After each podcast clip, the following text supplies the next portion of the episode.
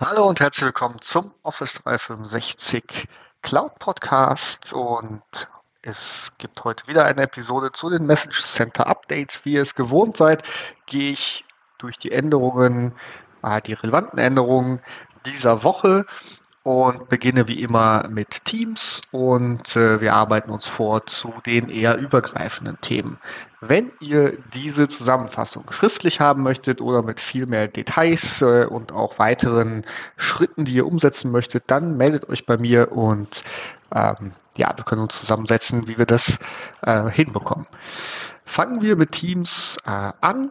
Ähm, die erste Meldung, die ich euch vorstellen möchte, ist, äh, dass man jetzt auch auf dem Mac den Computer-Sound in einem Meeting abspielen kann. Das wird im Januar ähm, und Februar umgesetzt werden, sodass ihr zum Beispiel auch den Ton aus äh, Videos dort abspielen könnt.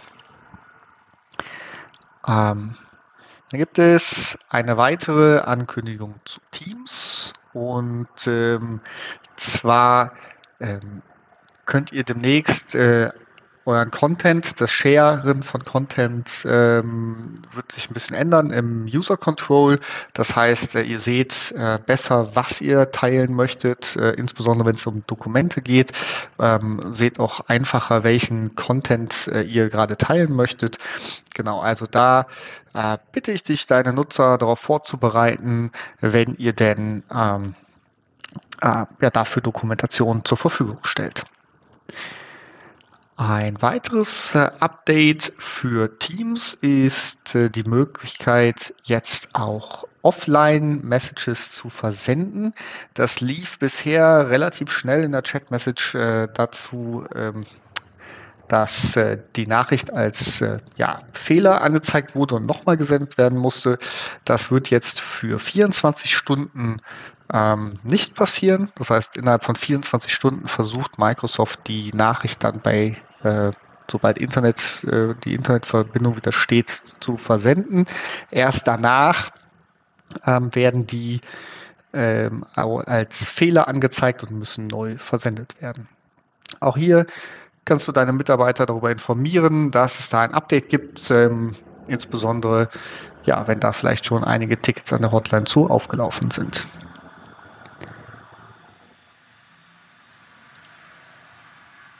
Das war es auch schon diese Woche mit den äh, Teams-Nachrichten.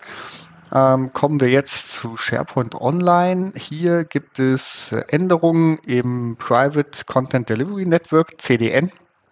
Das wird von Microsoft zurzeit bei Akamai betrieben oder durch Akamai betrieben und äh, wird jetzt in Zukunft, der Rollout ist März bis Juni diesen Jahres, ins äh, Azure ähm, CDN ja, verschoben, umgelagert. Ähm, Microsoft verspricht, dass dadurch keine ähm, Änderungen für den Kunden ähm, ja, und keine Auswirkungen auf uns haben wird. Äh, nichtsdestotrotz sollte das für euch wichtig sein, ähm, dann guckt euch nochmal genau im Detail an, da sind sehr viele Links, äh, was das bedeutet. Ähm, Im Allgemeinen soll es aber keine Änderung, keinen Impact äh, für uns geben.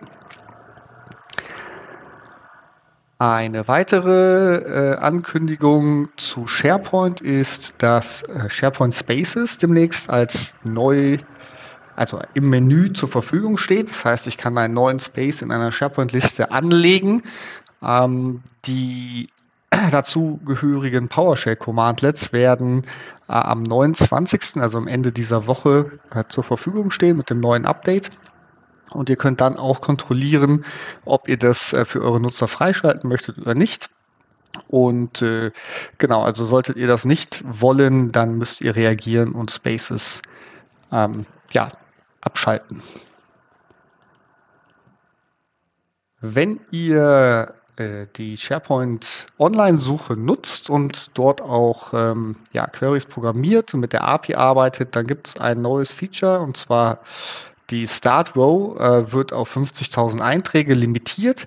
Äh, solltet ihr mehr haben, dann ähm, gibt es ein Throttling, das heißt, eure Ergebnisse werden ähm, ja nicht so schnell angezeigt. Ähm, auch hier ist in der Message Center Nachricht äh, weitere sind weitere Informationen für dich hinterlegt, wie man in dem Fall damit arbeiten kann und mit äh, Pagination ähm, andere ja, andere Herangehensweisen äh, ja, implementieren kann, um dann auch zügig die Suchergebnisse zu erhalten. Damit haben wir die, ah nein, wir haben noch äh, Exchange als dritten großen äh, Block, den wir immer haben. Und zwar ähm, haben wir hier ähm, ein neues kleines Feature. Und zwar, wenn ihr in ähm, Outlook Web, also in der Outlook äh, Web Version, äh, demnächst ein Slash einführt, also einen Schrägstrich nach vorne, dann ähm, seht ihr welche Dateien ihr anhängen könnt. Das heißt, ihr könnt äh, viel schneller äh, weitere Dateien an eure Mail anhängen. Ähm, kleine Verbesserungen, die es ermöglichen, noch schneller E-Mails zu schicken. Das soll ausgerollt werden fürs Target Release im Februar ähm, und für das Standard Release dann Ende Februar und bis Mai. Auch hier kannst du deine Kollegen und Mitarbeiter darauf aufmerksam machen, dass es hier ein neues ähm, ja, einen neuen Productivity-Hack gibt, äh, um noch schneller E-Mails zu schreiben. Und auch im Bereich Exchange, aber diesmal eher für die administrative Seite, ist es so, dass ähm, der Send and Receive äh, Report wird ähm, ja, abgeschaltet und ersetzt durch den Mail Flow Status äh, Summary Report. Den findet ihr im Compliance Center und ähm, äh, genau, die Informationen sind dort anders aufbereitet. Der alte Report wird nicht mehr zur Verfügung gestellt. Also wenn ihr den noch nutzt, äh, dann ja, dann stell den bitte um ähm, und hol dir deine Informationen im äh, ja, Mailflow Status Summary Report. Das äh, ab Ende Februar wird der Send and Receive Report nicht mehr zur Verfügung gestellt. Dann haben wir zu Intune eine Nachricht, eine Erinnerung äh, im Wesentlichen. Und zwar ähm, wird ein neues Zertifikat für Intune zur Verfügung gestellt. Äh, das ist schon lange angekündigt äh, und wird aber jetzt nochmal als Erinnerung aufgenommen. Am 10. Februar ähm, wird es wird diese Umstellung passieren und es gibt eine Reihe von Szenarien, die dann äh, betroffen sind, wo das, wo ihr etwas tun müsst. Und da bitte ich euch die äh, Message Center ähm, ID MC235267 ein bisschen schnell am 20. Januar gepublished. Also ihr findet die äh, und für den Service Microsoft Intune äh, da reinzugucken und äh, zu prüfen, ob da in dem Tenant von dir äh, ja, ein, ein Update ist. Genau. Und dann haben wir noch ein paar Updates zu Yammer und fangen wir an mit den Yammer Reactions. Die sind now, äh, now ich lese es auf Englisch, Entschuldigung, äh, die sind jetzt äh, ja, inklusiver. Das heißt, äh, man kann dort auch die äh, Hautfarbe, so wie man es aus, ähm, oder die, die, ja, doch die Hautfarbe, genau, ähm, wählen, so wie es auch ähm, in WhatsApp schon möglich ist und in anderen Tools. Das wird jetzt auch für Yammer zur Verfügung gestellt.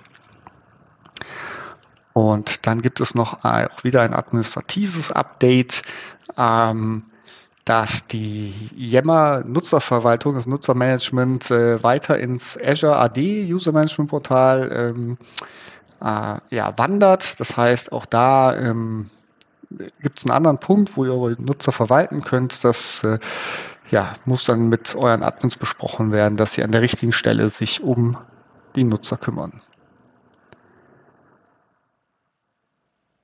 So, dann haben wir noch den SharePoint Site Usage Report, auch eher was für die, äh, für die gesamte Suite und für die Admins. Ähm, da werden neue Metriken eingeführt. Die ersten kommen jetzt im Januar raus. Die zweite Welle kommt dann im, im Februar, sodass ähm, ja, neue ähm, ja, neue Reports generiert werden aus, wie viele Anonymous Links gibt es, wie viele Company Links, External Sharing, ähnliches. Also der Report wird äh, mit neuen ähm, Informationen gefüttert und steht euch dann dort zur Verfügung.